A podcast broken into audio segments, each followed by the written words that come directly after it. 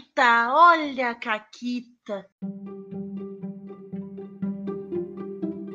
Olá! Estamos começando o primeiro Caquitas oficial. Tá aqui a minha parceira de Caquitas, a Renata. Oi, Renata. Oi, Paula, tudo bom? É, como vocês notaram, eu ainda sou a Paula. E a gente acabou de chegar do RPG, na verdade. E hoje a gente teve a, a, o azar de não ter acontecido uma real caquita, mas a gente tava quase lá. Então, né, a gente tá jogando Call of Cthulhu, que a gente vai falar aqui em algum episódio no futuro, aguardem. E o que aconteceu foi que o jogador falhou a rolagem. E quando tu falha a rolagem, tu pode insistir na tua rolagem e rolar de novo, arriscando consequências mais pesadas.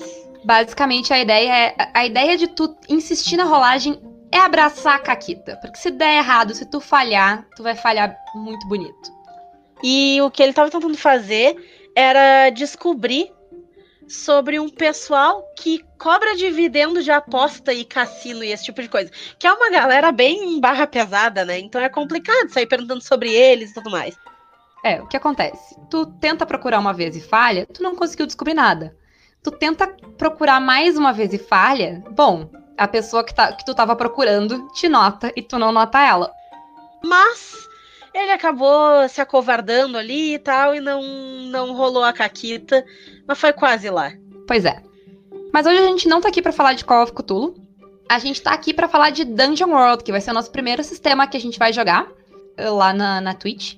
Isso. Então a gente, a gente vai falar um pouquinho desse então, para vocês, a ideia é a gente quer gravar vários podcasts desses que vão falar um pouquinho do sistema, explicar em linhas gerais, pelo menos para quem nunca jogou ele, tem interesse como ele funciona, o que, que como é que são as regras. E quem, quem ouvir achar legal e quiser jogar, fala com a gente, deixa recado aqui pelo Anchor mesmo, comenta, manda mensagem no, no Twitter, no Instagram. Nos procura, nos procura nas páginas. A gente tem a página no Facebook, a gente tem o perfil no Insta, o Twitter. Então mandem alguma coisa, sinal de fumaça e avisem pra gente que vocês estão afim de jogar e vai rolar. É, nas primeiras, quem for mais rápido vai ter prioridade. E a gente quer gente que nunca tenha jogado de preferência. Então, no final ali, a gente vai explicar mais direitinho como é que faz se tu quiser jogar. Mas. Primeiro vamos ao que é o Dungeon World. Então, o Dungeon World, ele é um sistema de RPG muito legal e muito simples. Ele se baseia na rolagem de 2d6, né? Dois dados, seis lados. E tu rola os 2d6, soma o atributo de acordo com o que tu quer fazer. E aí tu faz o negócio que tu quer fazer ou não sei lá, quero derrubar uma porta, derrubar uma porta, dar um chute na porta com força. Então 2d6 mais força. Isso. Acima de 10 é sucesso total, bonito, deu tudo certo, chutou a porta assim com habilidade. De 9 a 7 é um sucesso mais ou menos, assim, é um sucesso, mas não foi bonito. Então tem consequências. Sei lá, usando o exemplo de chutar a porta, tu chutou a porta, mas rasgou a tua perna no, na madeira. Tu, de repente tu chutou a porta e alguém te ouviu e veio ver o que, que tá acontecendo. Só para deixar claro que a gente tá usando aqui o exemplo da porta só para explicar a situação e para explicar a regra dos dois dados, porque no Dungeon World tu é um herói bem foda. Chutar uma porta provavelmente não vai ser algo difícil, algo que precise de uma rolagem. Tu vai rolar dado para coisas um pouco mais épicas. A não ser, claro, que seja uma porta muito especial. Tá, mas e agora se tu tira seis ou menos, Renata? Se tu tira seis ou menos, é que dá caquita, gente. Seis ou menos, caquita, na hora. E caquita no mau sentido. É tipo, deu ruim, deu tudo errado. E assim, Falha total uma coisa bem legal desse sistema é que não tem tanta limitação quanto ao que tu pode fazer. Porque o que acontece é que a caquita é proporcional à tua intenção. Então, se tu quer fazer uma coisa pequena e tu falha, tu tem uma consequência pequena. Se tu quer fazer uma coisa muito ambiciosa e tu falha, tu tem consequências bem graves pro que tu fez. Então não tem não tem habilidade que tu possa que não dê para te ter. Não tem coisa que é impossível de tu fazer ou pode ficar muito roubado. Porque são dois D6, a probabilidade é meio que a mesma, de dar certo ou dar errado, não importa o que que tu quer fazer em si. E se der errado, dependendo do que tu quis fazer, tu vai arcar com as consequências bem maiores do que se tu for fazer uma coisa simples. Por exemplo, chutar uma porta é uma coisa simples. Pular em cima de chululu e dar um soco já é uma coisa mais complicada e as consequências vão ser proporcionais. E tem uma coisa muito interessante nesse sistema que é o mestre não tem turno. que o pessoal tá acostumado a jogar D&D e alguns outros sistemas em que cada um tem a sua vez, tem as iniciativas e tal. No Dungeon World o mestre não tem turno. O mestre vai agir quando o jogador falhar. Então, se tu rolar os teus dados e conseguir sucesso, conseguir rolar 10 ou mais, tu vai conseguir fazer o que tu quiser sem consequência nenhuma. Se tu rolar 6 ou menos, ou de 7 a 9, que até ali tem algum tipo de consequência, é aí que entra o mestre para te dar dano, ou para te deixar numa situação complicada, ou para adicionar um elemento, né, meio desagradável na história. Outra coisa muito legal é, tu rolou 6, como a Renata disse, Caquita. Seis ou menos a Caquita deu ruim. Mas tu ganha XP. Por quê? Porque a gente aprende com os nossos erros. Quer dizer, a gente deveria, pelo menos. Mas no, no Dungeon World, todo mundo aprende com seus erros. Então, se tu falhar numa rolagem, tu ganha XP. O que, o que é interessante e é bom, porque às vezes a gente falha no RPG, a gente fica chateado. Ah, falhei, não aconteceu nada de bom, tudo de ruim. Mas no Dungeon World, não, tu falhou. Ao menos, tu marcou ali um ponto de experiência e vai te ajudar a avançar de nível ali pro futuro. É, em alguns sistemas, geralmente tu upa todo. Às vezes, dependendo do mestre, tu upa todo mundo junto, algo assim. No. Dungeon World, não. Ele, todo mundo vai upando diferente, porque, tipo, o XP é bem diferente, ele é bem pessoal. E não tem um problema tão grande, porque o, a mudança de nível não, não cria abismos tão grandes quanto num sistema tipo D&D, por exemplo. Se tu tá um nível acima, tu é muito mais forte do que os outros jogadores. E é, como a Renata disse, é bem legal isso no, para lidar com a parte da frustração, porque aquela sessão que tu rolou mal a sessão inteira, tipo, tu falhou tudo, tudo, tudo, tudo, tudo, provavelmente vai chegar no final e tu vai upar. Então, te dá essa sensação legal no final, de tipo, ah, eu me ferrei hoje, mas na próxima sessão eu tenho uma habilidade nova para usar. Então, é legal isso também. Isso, isso também é uma mecânica que te incentiva a fazer mais coisa e a fazer mais caquita. Porque quanto tu mais rola, mais chance de fracasso tu tem, mais chance de experiência tu tem. E se tu não fracassar, tu fez negócio legal. Passando então pro, pros movimentos básicos. O, o, o Dungeon World tem alguns movimentos básicos, porque tudo funciona na, no esquema dos 2D6, mas ele tem alguns movimentos básicos para ajudar o mestre e os jogadores a encaixar o que tu quer fazer nesse, nessas coisas. Os movimentos básicos, eles basicamente eles são conectados, cada um é um atributo diferente. Os atributos são os que a gente está bem acostumado com, em outros RPGs, constituição, inteligência, força, destreza, sabedoria, carisma, é o que a gente está acostumado em outros RPGs.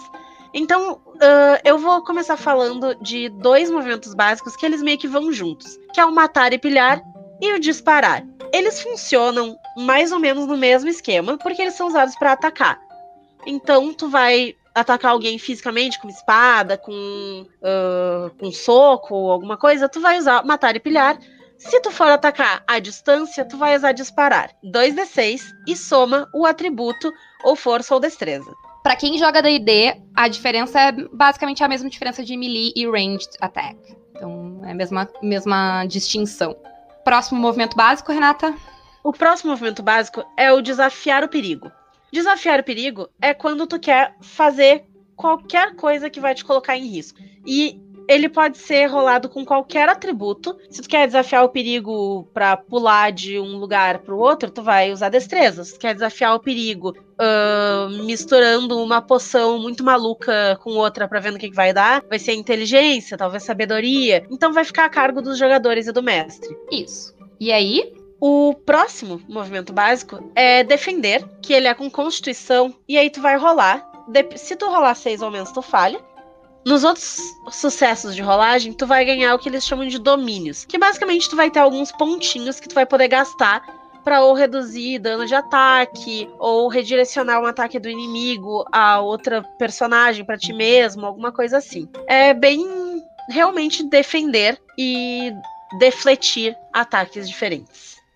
Em seguida, temos o falar difícil.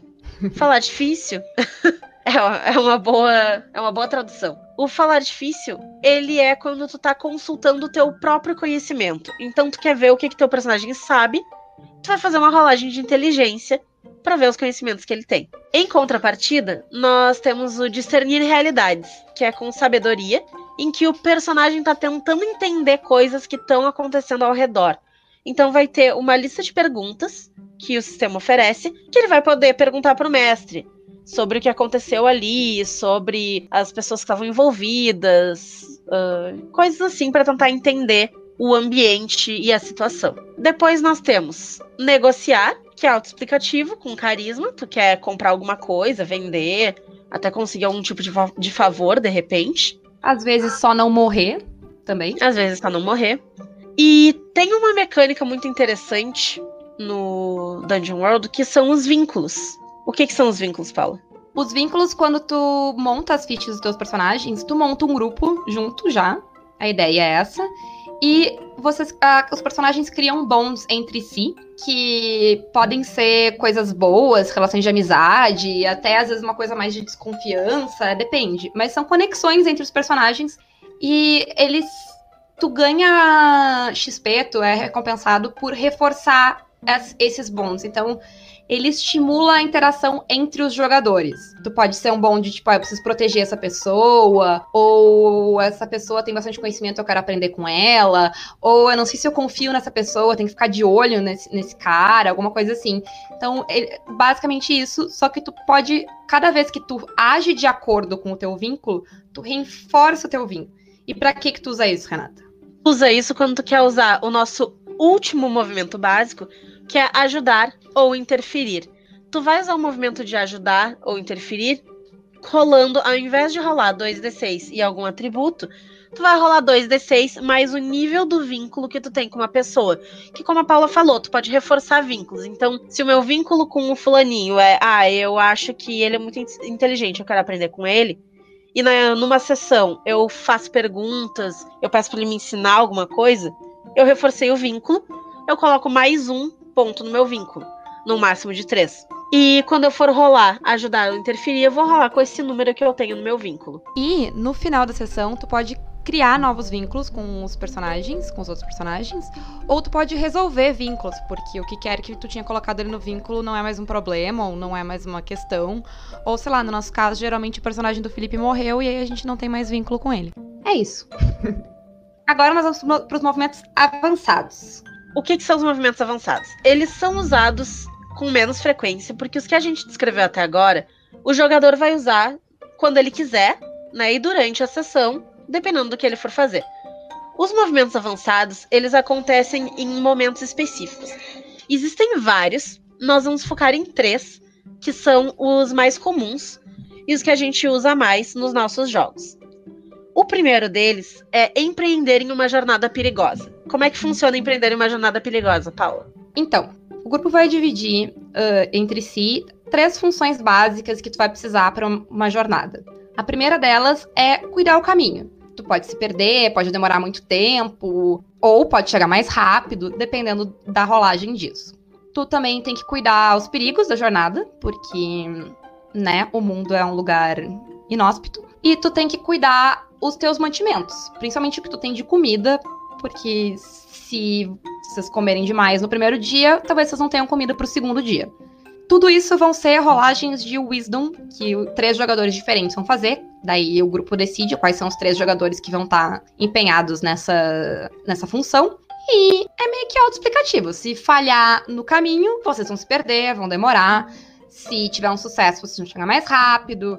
Se falhar para comida, vocês vão ter problema, vão ter que parar no caminho para conseguir comida. E assim vai. Se falhar nos perigos, vai ter treta no caminho, vai ter o, o famoso encontro aleatório. E é isso. o empreender numa jornada perigosa é um dos maiores geradores de caquita desse sistema.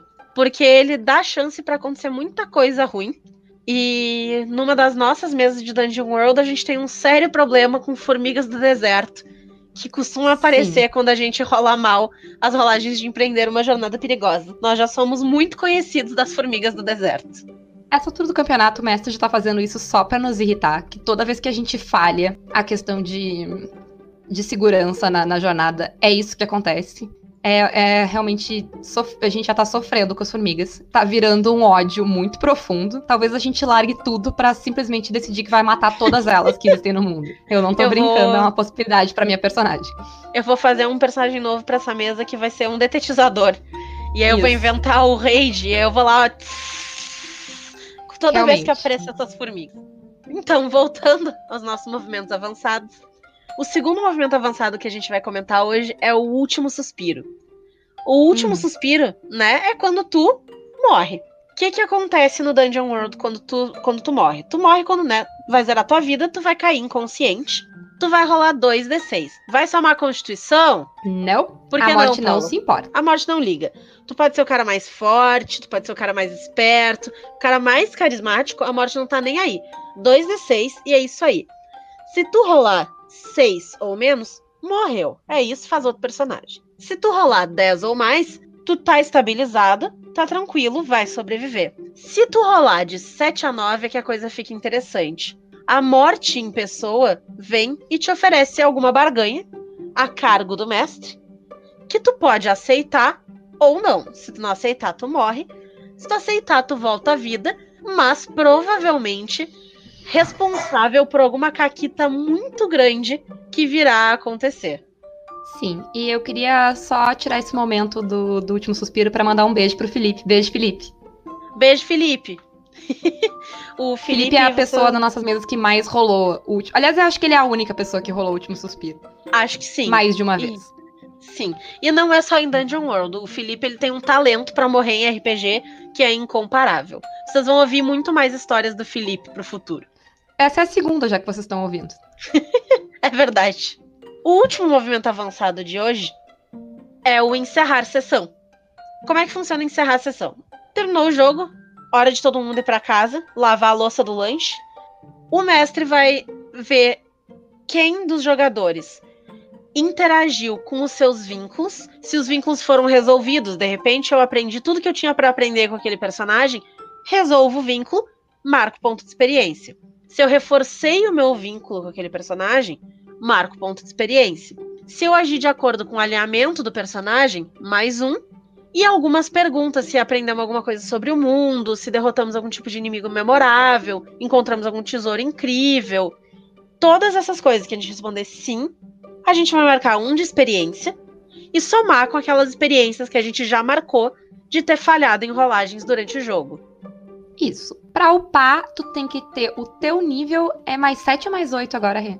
Mais, Mais sete. 7, né? Isso. Isso. Tá. Tu tem que ter o teu nível mais 7. Então, se tu for upar pro nível 2, tu precisa ter 8 pontos de experiência, que é o teu nível 1, mais 7, pra avançar pro nível 2. E aí tu E aí, zera. Isso, zero. Próximo nível tu tem que ter 9 e assim vai. E o legal desse encerrar a sessão é que ele recompensa o jogador por muita coisa, tipo, de interpretação, de, tipo, participar da, da narrativa efetivamente, assim. Então tu ganha XP por seguir o teu alinhamento, por seguir os teus bonds, por cometer erros, por várias coisas que, tipo, te- fazem o jogador agir durante a sessão.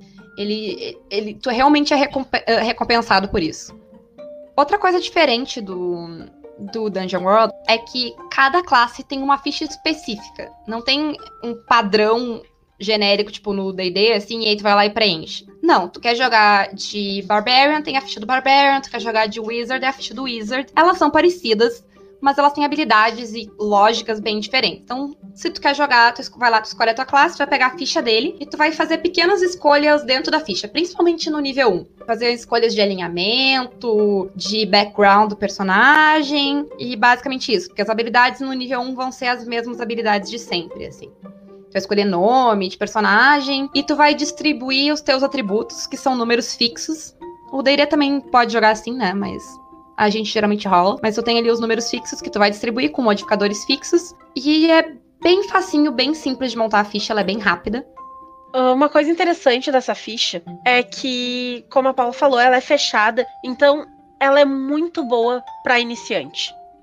Nesse sentido, porque tu não tem que ler um livro inteiro pra montar o teu personagem, tu não tem que ler 300 raças e classes e especializações e arquétipos e coisa. Tu vai lá, tu escolhe, ah não, quero ser o carinha que faz mágica, tu vê quais são os carinha que fazem mágica, escolhe tua ficha e todas as habilidades já estão lá, só vai selecionar a quantidade que tu pode selecionar. É, e tu só vai selecionar mesmo, tipo, habilidades diferentes no nível 2 pra cima, que daí cada nível tu vai ganhando uma habilidade extra que tu escolhe.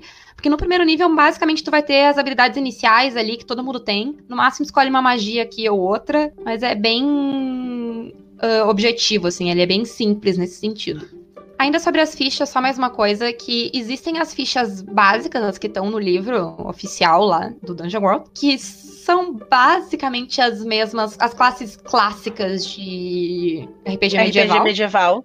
Eu acho que tem o Immolator lá, que é diferente. É, ele é um pouquinho diferente e era isso. O resto tem bardo, bárbaro, feiticeiro, clérigo, guerreiro, esse tipo de coisa. Mas tu pode ir lá e tu pode criar a tua própria ficha de Dungeon World. Não é difícil, eu e a Renata vira e mexe, a gente inventa que vai fazer uma. A gente já fez algumas. Se vocês vasculharem a internet, tem uma infinidade de possibilidades de fichas de Dungeon World algumas muito bem feitas, outras menos balanceadas, mais problemáticas, algumas de graça, algumas pagas. Então, tipo, tem muita opção para te jogar basicamente com o que tu quiser. O Dungeon World, tipo, geralmente eu falo, tipo, ah, dá uma olhada no sistema e aí pensa o que tu vai fazer. O Dungeon World, se tu vai jogar comigo, eu digo, tá, o que que tu quer? O que que tu quer ser que eu te ache uma ficha? É muito difícil tu não conseguir achar uma ficha pra pessoa jogar com aquilo. Então, dentro do cenário que a gente se propôs a jogar, tu pode escolher qualquer coisa. E isso das fichas, se vocês jogarem no Google procurando as fichas de Dungeon World, vocês encontram uh, listas de fichas. E na própria lista vai te dizer, ah, essa é paga, essa não é. Só clica no link, vai lá, baixa a ficha. E era isso. É, no futuro a gente quer gravar um falando um pouco mais sobre essas fichas, sobre a lógica dela, como fazer uma, como ver se a ficha tá boa, se a ficha tá balanceada. Então isso vai ficar pro futuro. Agora, no presente, a gente vai passar também outra coisa muito legal do Dungeon World, é a liberdade de ambientação. Como eu disse, tu pode ser qualquer coisa e tu pode jogar em qualquer cenário. Pode jogar sci-fi, tu pode jogar medieval, tu pode jogar investigativo, tu pode fazer bastante coisa dependendo da criatividade dos jogadores e do mestre, tu consegue encaixar várias coisas aqui. Isso tá bem atrelado às fichas serem específicas e ao mesmo tempo variadas e fáceis de fazer. Porque, ok, as fichas básicas do Dungeon World, elas são as fichas mais do RPG medieval. Mas se tu quiser fazer um negócio baseado em Star Trek, Star Wars, qualquer coisa espacial, tu vai lá e faz a tua ficha de, sei lá, oficial de comunicações da Enterprise. Dá pra fazer, nada te impede. E é bem tranquilo de fazer e de adaptar. E tu pode matar e pilhar ou disparar usando um phaser, né? Então tu consegue adaptar para qualquer tipo de cenário. Ele é super versátil. E aí vem a minha coisa favorita, eu acho, do Dungeon World, que é ele é muito, muito colaborativo. E ele começa já na sessão zero, porque ele, ele começa com uma sessão zero, em que todo mundo junto vai criar os seus personagens e o cenário que a gente vai jogar. Então todo mundo vai sentar junto, decidir quem vai ser o grupo, quais vão ser as relações que o grupo tem, em que mundo esse grupo tá, o que, que como é que é a religião desse mundo, como é que é a geografia desse mundo, o que que existe, o que que não existe nesse mundo. Então, tipo, é muito dividida a narrativa mesmo. O jogador ele tem muita possibilidade de interferir na narrativa, de dar ideia dele pra narrativa. O sistema ele é feito para isso. Não que tu não possa fazer isso em outros sistemas, mas o Dungeon World ele é feito para que o jogador possa participar da narrativa. E isso não é só no momento de criação do mundo. Toda vez que os personagens entram numa cidade nova, existem perguntas que o mestre faz de o que, que te chama atenção aqui, uh, o que, que teu personagem tá atrás. Tem várias coisas que o mestre pode perguntar para que os jogadores possam construir aquela cidade. Então, eu posso dizer que a coisa que mais me chama atenção nessa cidade é que bem no centro dela tem uma fonte gigantesca com duas figuras de ouro de um porco e um avestruz. E a partir daí a gente pode criar qualquer coisa. Essa fonte passa a existir, porque eu disse que ela me chamou atenção. Então ela faz parte do cenário. E a partir daí a gente pode inventar qualquer coisa sobre o porco e o avestruz. Eles são o quê? Eles são deuses? Eles são os fundadores da cidade? o que quiser fazer. Essa colaboração toda, ela facilita muito pro mestre. Porque tu não precisa preparar tanta coisa. Se tu tem jogadores que participam, que dão ideias, e tu tem jogo de cintura, que é bem importante, pra, já falar daqui a pouquinho, pro Dungeon World, tu consegue ir para jogar uma e jogar uma sessão com muito pouco preparado, assim, com uma ideia bem geral das coisas tu vai juntando as ideias que os jogadores te dão, as coisas que eles vão querendo fazer, que acontece, e tu consegue jogar o, Dun o Dungeon World muito no improviso. O que é uma coisa muito legal, mas também é, um, é uma coisa que pode ser um problema, porque tu precisa ter não só capacidade, mas disposição de improviso. Principalmente o mestre, mas também os jogadores. Por exemplo, numa mesa de Dungeon World que eu tava mestrando um tempo atrás, os jogadores estavam indo de barco da cidade A para a cidade B. Durante o trajeto, eles falharam na rolagem de empreender uma jornada perigosa. Eles falharam nas três coisas. Então, eles iam perder suprimentos, se perder do caminho e ser atacados por alguma coisa. Eles estavam num barco, um navio. Então, obviamente, o navio naufragou, teve monstro aquático gigante, todas essas coisas. E eles acabaram num lugar que não era o lugar para onde eles estavam indo. Então, todo lugar que eu tinha preparado, pensado que era para onde eles estavam indo, eu não ia poder usar, porque eles se perderam. É, ou, não, não que eu não pudesse usar, mas eu guardei para usar mais tarde. E eu acabei tendo que inventar, na hora, um cenário totalmente novo, uma cidade nova. Eu fiz as perguntas para eles, eles me deram alguns detalhes. E eu acabei criando um negócio de faroeste, assim, totalmente diferente do que eu tinha pensado e dos lugares que eles tinham viajado, visitado até agora. E mesmo no, no bem básico do sistema, que são o sucesso, fracasso, sucesso parcial, ele precisa de improviso. Porque não tem como tu planejar o que, que vai ser a consequência do que o jogador vai fazer. Porque tu não sabe o que o jogador vai fazer. Então, também é legal como para te desenvolver como mestre, porque tu tem que lidar com isso o tempo todo. Então, aquela coisa que a gente tem, às vezes, principalmente quando tá começando a mestragem, tipo, ter bastante controle da narrativa, de preparar tudo para todos os possíveis cenários, para tipo, não correr o risco de, de dar a caquita, o, o Dungeon World ele te ensina a let it go, assim, porque não tem como. Não tem como tu prever o que os jogadores vão fazer e as consequências disso, porque tu tem que prever o que o teu jogador vai fazer, como ele vai rolar. É impossível. Então, tu vai ter que lidar com a Caquita no, tipo, constantemente ao longo da sessão. E então tu vai ter que desenvolver bastante essa coisa de, tipo, criar consequências, ser criativo e também te dá a possibilidade de, tipo, se tu não sabe, pede ajuda pros jogadores. Ah, o que, que vocês acham que podia ter acontecido aqui? Então, nisso a narrativa ela fica muito improvisada e muito colaborativa. O que eu acho fantástico. É muito legal de jogar e te ensina muito sobre jogar.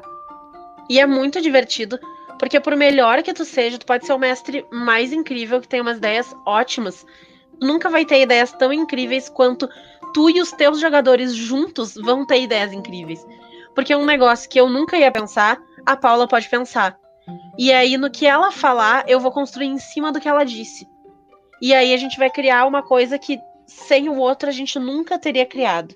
E acabam gerando. Isso acaba gerando sessões absolutamente incríveis. Eu acho que era isso sobre o. O Dungeon World. A gente ia separar num, num bloco para falar sobre as vantagens, mas a gente acabou falando delas, assim, ao longo. Ao né? natural. Como é, é, como é fácil de preparar a sessão, como é colaborativo, como ele puxa do improviso, ele te dá bastante liberdade e é muito legal. Joga em Dungeon World. Se vocês quiserem jogar Dungeon World com a gente, a gente tá vai jogar no domingo sem ser esse agora, no próximo, que vai ser dia. Renata, abre o calendário aí. Uh, dia 8? Dia 8? Isso, dia 8.